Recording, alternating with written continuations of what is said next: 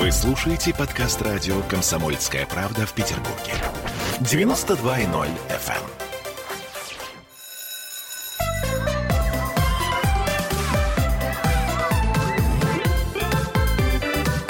Родительский вопрос. 11 часов 3 минуты в городе на Неве, и у нас родительский вопрос. И сегодня родительский вопрос будет касаться того, где же нам, родителям, взять силы.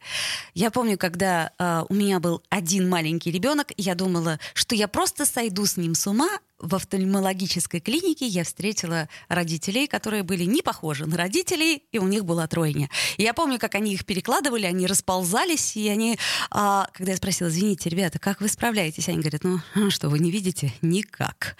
Итак, у нас на связи Ольга Панова. Олечка, доброе утро. Доброе утро, Олечка. Дмитрий, да. доброе утро. Сегодня мы будем говорить с Ольгой Пановой, дипломированным нутрициологом, а также с Дмитрием Альшанским а, о том, где нам действительно взять силы и каким образом нам попытаться справиться. Вот когда вот все не так. Потом, опять же таки, маленький ребенок а, это хорошо, он же может в кроватке лежать. Потом он начинает ползать, это становится сложнее. А потом мы думаем, ну ничего, ничего, через пару лет мы справимся, ведь он же пойдет в детский сад. И тут начинается самое интересное. А если их двое? А если их трое? И э, мы столько передач, Оль, с вами говорили о том, как мама должна готовить, что она готовит, сколько она готовит, и как нам вот это вот правильное питание организовать. Но где взять силы? Итак, что мы делаем? На кого мы опираемся? Здесь Э, здесь на самом деле у нас есть большая помощь, это детский сад, да, куда мы отправляем ребенка. И в принципе э, есть э, два момента. Первое, мы с вами понимаем, что мы отдаем ребенка в садик, и в садике ребенок всегда, ну как в обществе ребенок ест всегда хорошо, практически, да. Это первый момент. Хотелось бы думать так, но по крайней мере большинство детей действительно большинство, едят да. хорошо, да. Мы, мы говорим, конечно, ну, о, о большинстве. И это первое. А второе, родитель должен понимать, что когда он отдает ребенка в детский сад, он фактически отдает на аутсорсинг здоровье своего ребенка. Да? То есть ребенок практически весь день находится в садике, и э, питание, оно у нас занимает большую часть, э, точнее, влияет очень сильно на наше здоровье, и тем более здоровье детей, и, соответственно, у нас фактически здоровье на аутсорсинге, повторюсь еще раз. Что здесь нужно делать? То есть как здесь э, детский садик рассматривать? С точки зрения родителей, которые э, заботятся о ребенке, и нужно, чтобы ребенок был накормлен, и, в принципе, не заботиться, скажем так, о здоровом питании, э, они могут, в принципе, даже и не слушать, что я говорю, потому что детский, у детского сада есть максимальное количество плюсов. Это то, что там есть режим, то, что там есть кратность питания, это все относится к здоровому питанию в том числе. А, то, что там блюдется калорийность э, питания, то есть все высчитано по э, нормам и регламентам. И то, что есть горячий обед, полдник, там завтрак, тоже. Но на этом, по большому счету, на мой взгляд, плюсы заканчиваются, если мы говорим про родителей со здоровым питанием. Так э, которые заботятся. Начали мы о... хорошо, Оля.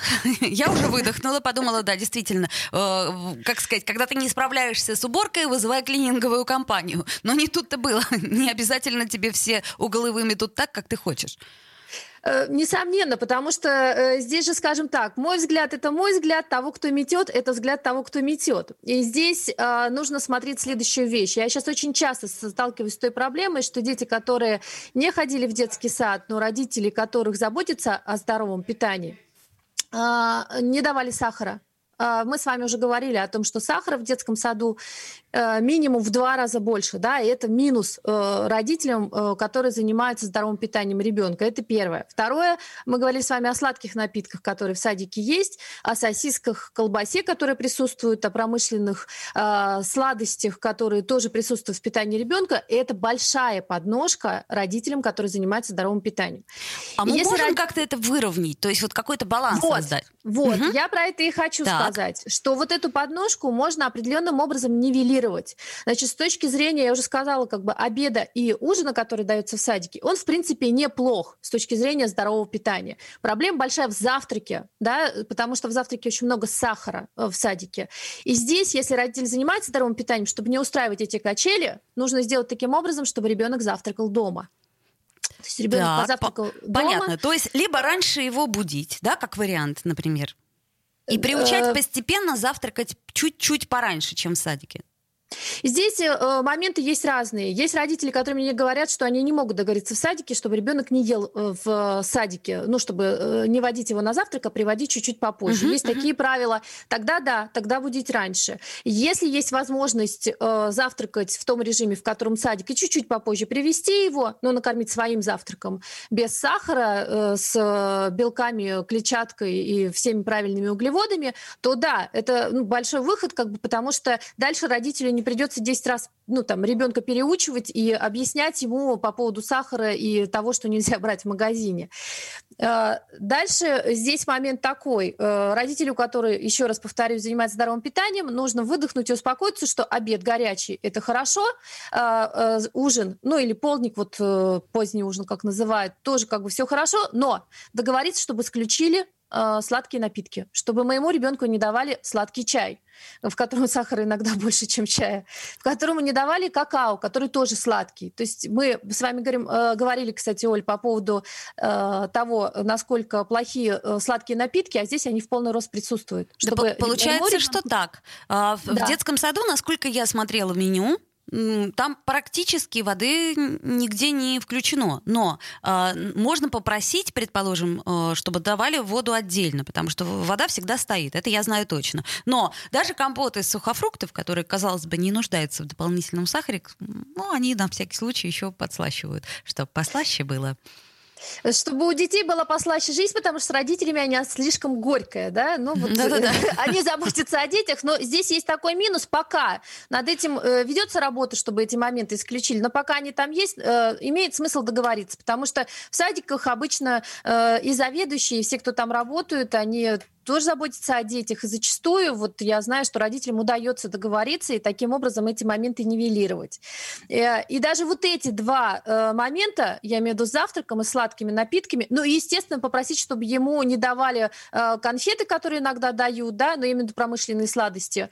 Но здесь будет скорее работать стадный э, инстинкт у ребенка, что всем дали, мне не дали, то здесь может быть такой момент не очень хороший. Я тут с удивлением хороший, узнала, да. что на полдник, э, например, моему ребенку э, в трех случаях из пяти дают зефир. Я это узнала совершенно случайно. С точки зрения диетологии, зефир э, и неплохой, но мы с вами не знаем состав этого зефира. И вообще, знаете, очень хороший момент, который, про который родители забывают. Узнать, чем кормили моего ребенка. Потому что, э, вот, кстати, с этого, наверное, надо было начинать. Зачастую родители, отдавая в школу или в детский сад ребенка, не спрашивают его, например, а что ты сегодня кушала, хорошо ли ты сегодня покушал. Ну, в садике больше, да, спрашивают. Но если вы знаете, чем кормили вашего ребенка, вы эти вещи можете нивелировать. Например, зная, что э, какое количество сахара он сегодня съел, не кормить его по дороге домой еще чем-то дополнительно, что увеличит эту э, дозу сахара, которую он получил. Да, Это да, первый да. момент. Мишку Барни, Мишку Барни просит ребенок по пути из садика. Да. Но с другой а... стороны, ребенок не всегда может четко ответить. Я помню, как э, в книге моего э, знакомого писателя Андрея Стацатурова, когда его мама спрашивает, что же ты ел сегодня на полдник, он сказал запиханку. Это еще лучший ответ из того, что возможно. Но чаще всего дети, в принципе, даже и не знают, чем их кормили. Э, для этого есть меню в садике. То а вот это да. должно быть Всегда на всю меню. неделю вывешено меню, это правда. Да, вы это видите, и вы можете планировать рацион ребенка на неделю. Вот, кстати, то, что родители не делают, садик планирует на неделю, родители нет. Так вот здесь, на самом деле, тоже имеет смысл планировать э, то, что вы едите на неделю. Понятно, что как бы вариации возможны, но если ребенку давали э, рыбу, а вы его, ну, там, забрали пораньше пытаетесь ему опять рыбу дать, да, то вероятность того, что он снова съест рыбу, если он ее очень очень любит, то да. А если, ну, в принципе, он ее недолюбливает, то скорее нет, чем да. Ну, а И... наша статистика с вами подсказывает, что рыбу дети как-то, ну, мягко скажем, не очень-то жалуют. Ну, даже если э, съел ребенок котлету, да, э, мясную, вы понимаете, что там в обед, то вечером лучше, конечно, там дать курочку, тогда у ребенка будет наше с вами разнообразие соблюдаться, и э, будет у него вот этот баланс э, и микронутриентов, который нужен в питании э, и как раз-таки он дополняет садиковский. И, кстати, вот это и есть ресурс, когда вы смотрите, э, чем питается ваш ребенок, и э, смотрите, как его накормить э, вечером, либо как его накормить завтраком, в зависимости от того меню, которое в садике. Это будет ваш дополнительный ресурс. Вы как раз свои усилия, э, а очень много усилий приходится на формирование здоровых привычек ребенка затрачивать, э, как усилия усилите, да? Усилия усилите, да. Напугаем пугливых и рассмешим смешливых. Нет, на самом деле это действительно э, прекрасный совет. То есть, друзья мои, если мы изучим меню в детском саду на неделю, то нам будет немножко проще. А главное, чтобы ребенок это все ел. Вот это самое главное. А еще интересно, бывают такие ситуации, что ребенок говорит, мама, ты мне сделай кашу не такую, а как в детском саду. Ну, это идеальный ребенок, к примеру. Побольше сахара, потому что в садике очень большое количество сахара в каше. Вот э, почему и завтрак э, нужно избегать для того, чтобы вот эту кашу с большим количеством сахара ребенку и не давать. Я считаю, что это действительно ценное и э, важное указание, и я вот э, со своей стороны точно буду смотреть меню до неделю, чтобы, по крайней мере, понимать, что два раза подряд можно и не давать э, говяжью котлету. Ну, условно говоря. Э, вот. Олечка, спасибо огромное. Я надеюсь, что кому-то из родителей... В общем, не бойтесь, друзья мои, садик это не так плохо, и кормят там иногда нормально. Ольга Панова, дипломированный нутрициолог, была с, нами на связи. А мы сделаем небольшую паузу, после нее вернемся в эфир. Родительский вопрос. Присоединяйтесь к нам в социальных сетях. Подпишитесь на наш канал на YouTube. Добавляйтесь в друзья ВКонтакте. Найдите нас в Инстаграм. Подписывайтесь, смотрите и слушайте. Радио «Комсомольская правда». Радио про настоящее.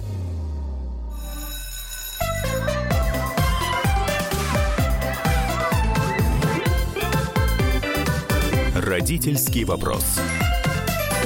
Вновь возвращаемся в эфир. 11 часов 16 минут в Петербурге. И к нам присоединяется психоаналитик Дмитрий Альшанский. Дмитрий, привет. Доброе утро. Я напомню, что мы в прямом эфире, что э, нам можно задавать вопросы, можно писать комментарии. И э, сегодня мы говорим про э, ресурс и включенность. То есть э, мы же не можем постоянно быть со своим ребенком, с одной стороны. А с другой стороны, а, вот, э, например, такая история очень показательная. На детской площадке малыш, ну, года полтора-два, бежит к крутящейся карусели.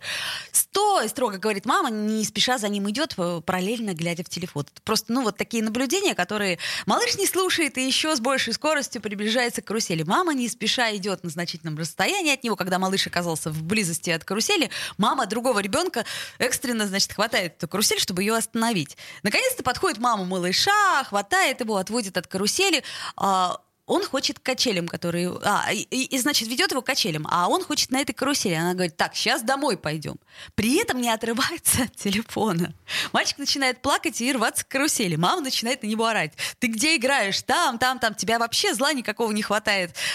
В общем, о чем я говорю? О том, что мама, она даже не понимает, э, что происходит глобально.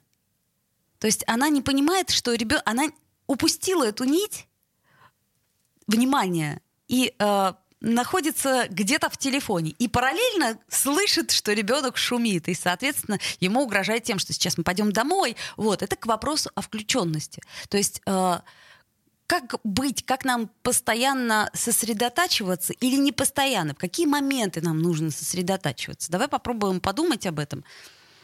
А для чего таким людям размножаться? Ну, а, тут вопрос... Да, если у нее, центр вселенной, это телефон, а не ребенок. Для чего ей ребенок? Ну, а, давай так по-честному. Все-таки очень у многих э, сейчас такая ситуация, что а, рабочие чаты, что сейчас мы работаем многие удаленно, да, и получается, что приходится, особенно вот э, во время пандемии, во время локдауна, приходилось совмещать две функции, потому что ребенка в садик не отведешь, и самой приходится работать дома, к примеру. Вот в том эпизоде, который ты рассказала, есть несколько совершенно непонятных вводных. Мне, кстати говоря, тоже никогда и в моем детстве, и когда я вот на, на площадке гулял со своим ребенком, был э, непонятен такой момент. Вот если ты себя плохо ведешь, то мы сейчас пойдем домой. Да, это я помню, это вот, часто очень а Где причинно-следственная связь? Вообще никакой причинно-следственной связи нет. Вот, то есть э, вести себя плохо надо дома почему-то, да? И, и если ты плохо себя ведешь, то идти домой это как будто наказание. И мне было непонятно, почему дом — это наказание. Дом — это, наоборот, здорово, весело, как бы и во дворе хорошо, и дома хорошо. Почему нужно наказывать домом? Вот если ты не умеешь себя вести, сейчас пойдешь домой. Как бы и, и что плохого в этом? Э, у меня и дома куча игрушек, и на улице куча игрушек, мне и там, и там здорово, да? Поэтому вот этот фрагмент я никогда не понимал. Потом, что называется, плохо себя вести. Ну вот вопрос, э, очень большой вопрос возникает, потому что когда ты э, находишься где-то в Европе, ну тогда еще до пандемии, то можно было очень часто обратить внимание на то, что, а, например, там испанцы, итальянцы, они как-то вообще не обращают внимания там на крики, на беготню детей, и даже если дети что-то там свалили, а, разбили, ну как-то это все спокойнее происходит. Кричат же на детей в основном все-таки наши соотечественники. А, почему? Потому что у нас как-то не принято. Вот я помню, как меня воспитывали. У нас не принято громко разговаривать. У нас не принято. То есть дети должны быть тише воды, а, ниже травы. А кому должны? Ну вот вопрос, хорошо ли это? С одной стороны, у нас сейчас очень много э, child-free, э, и я очень много встречаюсь э, в сети с такими э, разговорами о том, что неплохо было бы вообще э, ввести не только отели, child э, как, э, free, то есть без детей, но также и рейсы на самолет. То есть это очень многих раздражает. И в частности раздражает это, кстати, тоже больше наших соотечественников. Э, у ребенка его прямая обязанность играть, бегать, прыгать, ломать, лазить, валяться и всячески исследовать мир так, чтобы это не навредило твоему здоровью.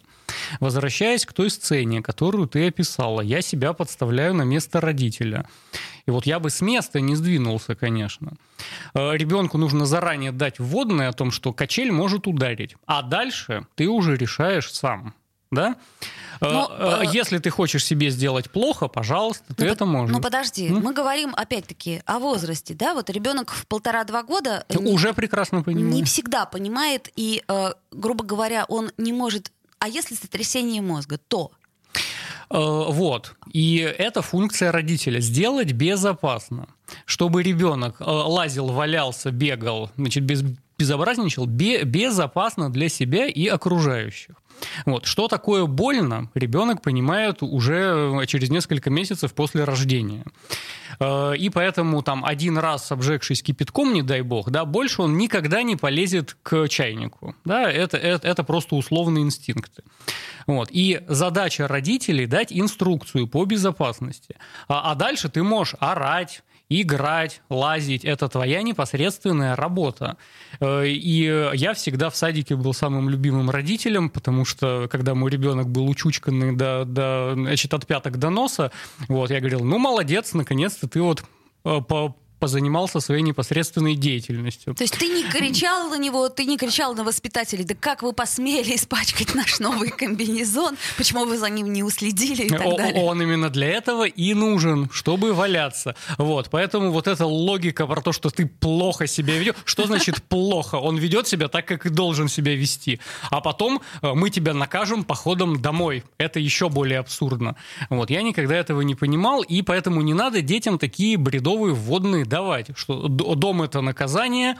Вот. Сперва детей учат ходить и разговаривать, а потом хотят, чтобы они сидели и молчали, понимаешь? С одной стороны, да. С другой стороны, мы можем взять э, какие-то э, крайние точки, там, я не знаю, торговый центр, условно.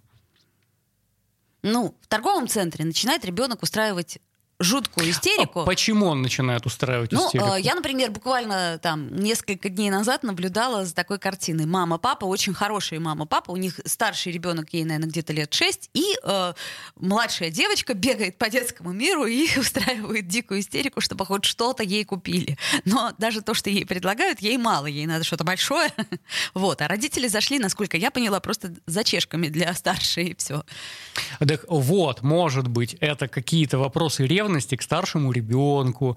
Потом я хочу не просто игрушку, а большую игрушку. И а... чем больше, тем лучше. Да, так а может быть это потому, что у тебя есть старшая большая сестра, и может быть ты сама хочешь стать большой и старшей, и может быть в этом проблема, а не в том, что ребенок хочет большую игрушку. Вот. Э, то есть, э, имея хоть какие-то знания в области детской психологии, такие вещи на раз-два понятны становятся. И неплохо бы родителям просто со своими детьми быть в контакте. Никто просто так истерику на пустом месте не устраивает. Хорошо. Любая истерика про что-то. Да? Я с тобой полностью согласна. Но вот поэтому я и говорю о том, что есть какой-то предел. Предел э, так сказать... э, Терпение. терпения, человеческих сил и всего прочего. То есть, э, когда, например, мама сидит, вот я очень часто сталкиваюсь с такой историей, как э, нам пишут, э, послеродовая депрессия. Да? Она может длиться, кстати, достаточно долго. Это ладно, это, ну, ну понятно, что депрессия, по сути дела, это э, все-таки э, вещь, которая, наверное, без специалиста и без медикаментов сложно решаемая. Но есть же просто усталость. Когда у тебя их действительно двое, и ты выходишь с ними погулять, они разбегаются и тебя не слушаются. А есть у детей такой возраст, когда они ну совершенно тебя не слышат. И ничего тут не сделать. Только кричать, тут же ты э, вызываешь реакцию э, милых людей, которые тебе делают кучу замечаний и говорят, в лучшем случае, чтобы ты... Лучше бы, чтобы ты сделала аборт. Ну, условно говоря, да, я с этим тоже сталкивалась. И ты понимаешь, что Та-дам! Силы у тебя кончаются, и ты как чайник уже сейчас готов этого ребенка. Так, пошли домой. Ты понимаешь, что ты не прав, но сил нет. Где их брать и как восстанавливаться? Вот давай об этом подумаем скорее. А Чем э, старше, тем он тебя меньше слушается. Когда ему 18, он тебя во- вообще не слушается, еще и посылает куда подальше. Это нормально. Э, Вот. Э, Ты э, полагаешь? Э, Энергосбережение должно быть. Вот я тебе сказал, что в той ситуации, когда мой ребенок куда-то бежит, что-то хватает, я бы даже со скамейки не встал и не сдвинулся, потому что это его игра, его жизнь, он куда-то пошел, он что-то делает. А в каком праве я его одергивать-то, да, и говорить, веди себя так, как я тебе сейчас скажу. А с какого это перепугу родитель устанавливает, что ребенку правильно, а что неправильно. Он сам лучше знает. Хочет песок попробовать на язык? Ну, попробуй.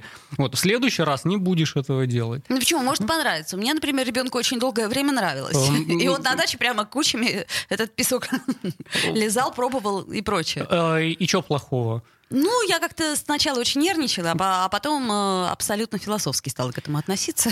Вот, то есть это игра такая. Если он ни себе, ни окружающим вреда не причиняет, пусть играет, пожалуйста. Вы должны создать безопасное пространство. А вот если качель раскачивается и может его стукнуть так, что сотрясение мозга будет, вот тут надо, конечно, качель-то прест не ребенка остановить, а качель остановить. Вот это философская вещь. Не ребенка надо ограничивать, а мир нужно ограничивать так, чтобы он не навредил вашему ребенку. Ну, тут можно сказать, что все-таки важно уметь отключаться от социальной жизни, я имею в виду в данном случае от своих там мобильных телефонов, от рабочих чатов, ну хотя бы в потенциально опасных местах. Это э, аксиома, которую мы должны запомнить и которую мы должны следовать. Правильно а, я понимаю? А у нас Россия, э, Россия вообще потенциально опасное место, поэтому гаджетами лучше не пользоваться. А, сказал Дмитрий Альшанский, психоаналитик. Мы вернемся после э, новостей и рекламы. Не переключайтесь. Родительский вопрос. В Ленинграде открыт рок-клуб.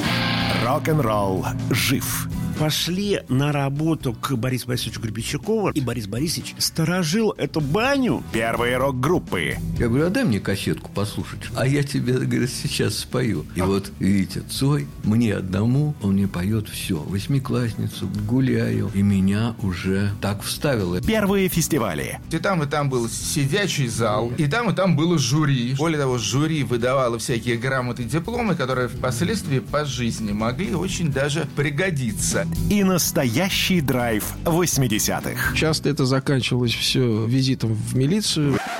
Легенды и мифы Ленинградского рок-клуба. Каждую субботу в 21.00 на радио «Комсомольская правда» в Петербурге.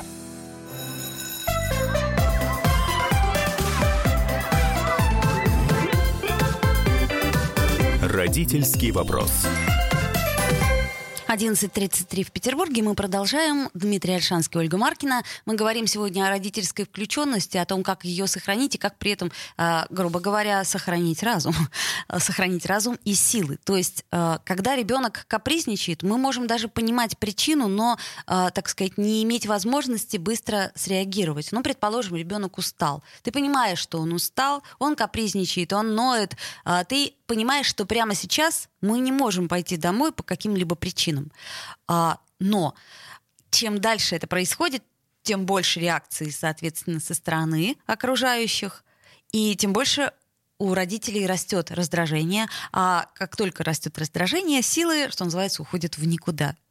И получается, что ты, э, если бы не реагировал на эту ситуацию, то был бы гораздо более адекватным. А тут уже в результате получается, что ты и сам э, истрепанный, и изнервничавший, и просто взбешенный всей ситуации. Ребенок у тебя капризничает на руках, там, предположим, ребенок заболевает или что-то. Но мы это не всегда можем понять даже, что не так. Так вот, э, где тот момент, когда, а, так сказать, вот это состояние переходит в аффект, и что нам делать, нам, взрослым? Ну так это не касательно детей. Э, в любой другой ситуации тоже у тебя может быть эффект, и в публичном месте тоже. Безусловно, но и просто здесь... дети это такая штука, которая нам диктует определенную э, модель поведения. Ну, а, как минимум. Не, вот это ложные шаблоны. Да? Если ты мать, ты, значит, что-то там обязана. И какие-то свои чувства ты должна подавлять. Это почему вдруг, да? Если ты отец, то у тебя какой-то протокол поведения особый должен должен быть. Это почему вдруг, да? Э, и здесь надо сказать, что прежде всего нужно быть в контакте с самим собой. Есть у тебя ребенок, нет у тебя ребенка, спокоен он, капризный он, неважно. Нужно быть в коннекте с самим... И если тебя что-то бесит, то иногда эмоции можно выразить. Иногда родитель может заплакать, например. Иногда родитель может покричать, например. У родителя, кстати говоря, тоже может быть истерика без повода. И я вот не сторонник того, чтобы детям показывать только одну сторону там, своего характера, как Луна, да. Мама всегда счастливая. Или как в фильмах Александра Ходоровского, да, мама всегда поет оперу. Что бы она ни делала, она всегда поет оперным голосом. Готовит ли она еду, моется ли она, идет ли она по магазинам, она всегда поет оперным голосом, да, бельканта. Вот. А, а почему от детей нужно скрывать свои эмоции? Когда вы грустите, например, когда вы опечалены, когда вы раздражены, это все часть вашей жизни. Да, и... но когда накапливается усталость, и ты уже сам понимаешь, что ты неадекватно реагируешь. Ты понимаешь, у тебя возникает естественным образом а, чувство вины? Нет. Нет, не обязательно. Э, и, иногда мы реагируем неадекватно в силу разных обстоятельств, и это тоже нормально. Вот это эссе хома, да? Это тоже человеческое качество. Так, а не распустим ли мы себя таким образом, что мы всегда будем реагировать одинаково? То есть что-то раздражает, раз, швырнул э, об стену тарелку, ребенок испугался и понял, что а, контакт нарушен по какой-то причине. А, контакт не нарушен. Главное, чтобы контакт с собой не был нарушен, и ты ребенку можешь объяснить, что я сейчас нервничаю, и это нормально. Или, например, а я не знаю, как себя вести в этой ситуации, да? А я сейчас э, э, столько вводных, да, что я не вывожу просто. Э, тут и одно, и другое, и пятое, и десятое, и телефон звонит, и ты кричишь, и бабушка на кухне еще что-то кому-то ответить надо, еще полы не помытый, потолок не поштукатурен, да? Такое количество вводных, что я не вывожу сейчас. Меня это все достает, и меня это бесит. Поэтому через две минуты я сейчас начну орать и кидаться посудой посудой. Так. Вот. И это вполне себе нар... Если это разговорная тема, да, ребенка надо учить проявлять эмоции, а не подавлять их. И ты никому ничего не обязан демонстрировать и изображать из себя. Если ты грустишь, то надо погрустить. Если ты радуешься, надо порадоваться. Если ты взбешен, надо выбеситься. Это нормально. Так, а каким образом э, это сказывается на психике ребенка? Мне вот интересно. Э, ребенку то же самое, те же вводные нужно давать. Быть в, в коннекте с самим собой. И в идеале, да, мы что хотим получить, когда уже э, 12, там, 14, 15 лет? Чтобы ты понимал, какие у тебя сейчас чувства в данный момент имеются да, и ты бы понимал, когда тебе груз... Э, э, это не значит, что мировая депрессия к вопросу, э, о котором мы обсуждали, да, о группах смерти. Вот. Если ты иногда грустишь, это вполне себе нормальное человеческое свойство. Это не значит, что ты какой-то особенный, или тебя никто не понимает, и мир какой-то враждебный тебе, и пятое, и десятое. Иногда грустить, иногда пребывать в унынии, это вполне себе нормальное человеческое состояние. Если ты иногда бесишься, и ты иногда злишься, а иногда без повода злишься. Это тоже нормально, да? И просто кого-то из родителей поненавидеть, потому что тебе вот так захотелось, да, без повода, это тоже вполне себе нормально. При этом папа или мама это вывезет.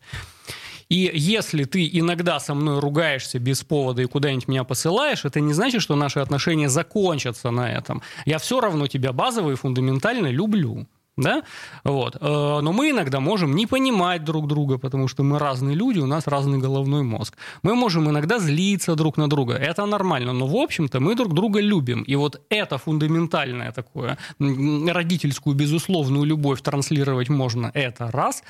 Во-вторых, любые чувства, которые у тебя есть, это нормально, даже если они э, негативные или деструктивные или агрессивные. У каждого из нас есть агрессия, это нормально. Если ты кого-то ненавидишь, это нормально.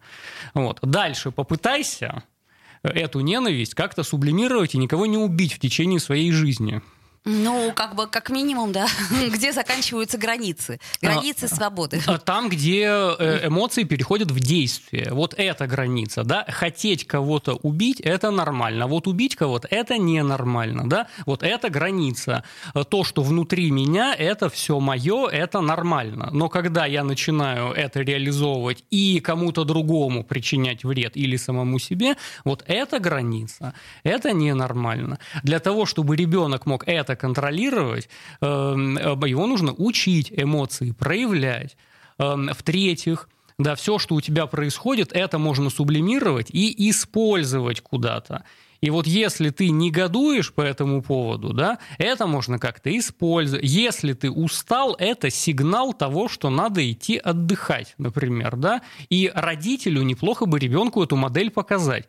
Я устал, я пошел спать. До свидания, до завтра. Свет выключается. А в это время ребенок э, рассыпает сахар, э, так сказать, э, ест ложками стиральный порошок. Что он еще а, может сделать? А, один раз попробует, больше не будет. Э, э, у моей прекрасной бабушки э, была вот именно такая модель воспитания. Если ребенок хочет попробовать стиральный порошок на язык, пусть попробует. Второй раз он этого делать уже не будет.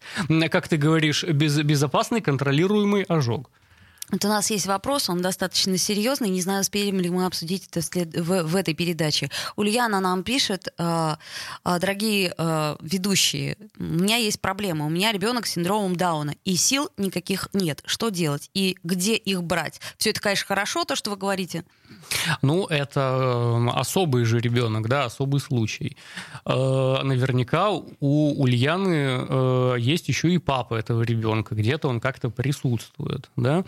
Эм, а потом, когда человек принимает э, решение рожать ребенка с синдромом Дауна. Но это, это не, не всегда, кстати, между прочим, э, э, показывает, насколько я помню, вот этот вот тест, он не всегда показывает. Ну, там есть погрешность, да, но угу. если ну, дел... вот так вот случилось. делать УЗИ, делать тесты, да, то, как правило, это показывает. Вот. То есть это ответственное решение, человек, как правило, знает, на что он подписывается. Ну, я думаю, что ну, вряд ли знает, потому что как это, когда не попробуешь, это со стороны очень трудно судить. Вот у меня есть, по-моему, да, двое знакомых, у которых дети с синдромом Дауна, и это довольно-таки тяжело. Но это, а, а, они когда об этом узнали? Когда родился ребенок. Родился, до этого не знали. Нет.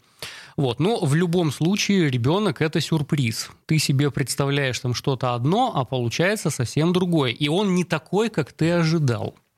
Вот это происходит в 100% случаев. Ты думал, что он будет э, в, в, в белых бантиках сидеть, значит, и э, э, там листать книжечку, а он вырос пацаном-хулиганом, да? Вот. Ребенок это всегда сюрприз. Вот. И родителю надо как-то вывозить то, что дети не такие, как мы ожидаем их увидеть. И они не обязаны быть такими. Вот. Э, про син- синдром Дауна и особенных детей ну, нужно как-нибудь отдельно поговорить, да, потому что это из, из ряда вон выходящая история. Э, и, э, а тут есть родитель номер два, который тоже в этом участие принимает. Есть семья. А, а как у Ульяна до этого справлялась со стрессовыми кризисными ситуациями, которые у каждого в жизни происходили и до рождения детей. А как мы в, в принципе реагируем э, на непонятные, неожиданные вещи, да, разрушают они нас, или у нас есть механизмы, как можно вывозить их, да, вот, поэтому это вопрос психики. Но у нас уже остается меньше минуты. Я думаю, Ульяна, мы сделаем так. Мы просто а, отдельную передачу какую-нибудь посвятим а, особым детям. Да, правильно, Дмитрий? Я давай, понимаю. давай. Да. Вот, я еще раз напомню, что э, в гостях у нас сегодня э, Дмитрий Альшанский, что мы сегодня говорили о том, что Собственно говоря, мы об этом не первый раз говорим, но я надеюсь, что вот в данный момент уже как-то это а, точно должно отпечататься в сознании. Ребенок не должен быть таким, каким вы себе его представляете. Но он не может быть таким, каким вы себе его представляете. Я тоже думала, что у меня будет милый мальчик, который будет складывать кубики, предположим, а он только делает, что разбрасывает, что, что разбрасывает. разбивает телевизор, вазу и прочее.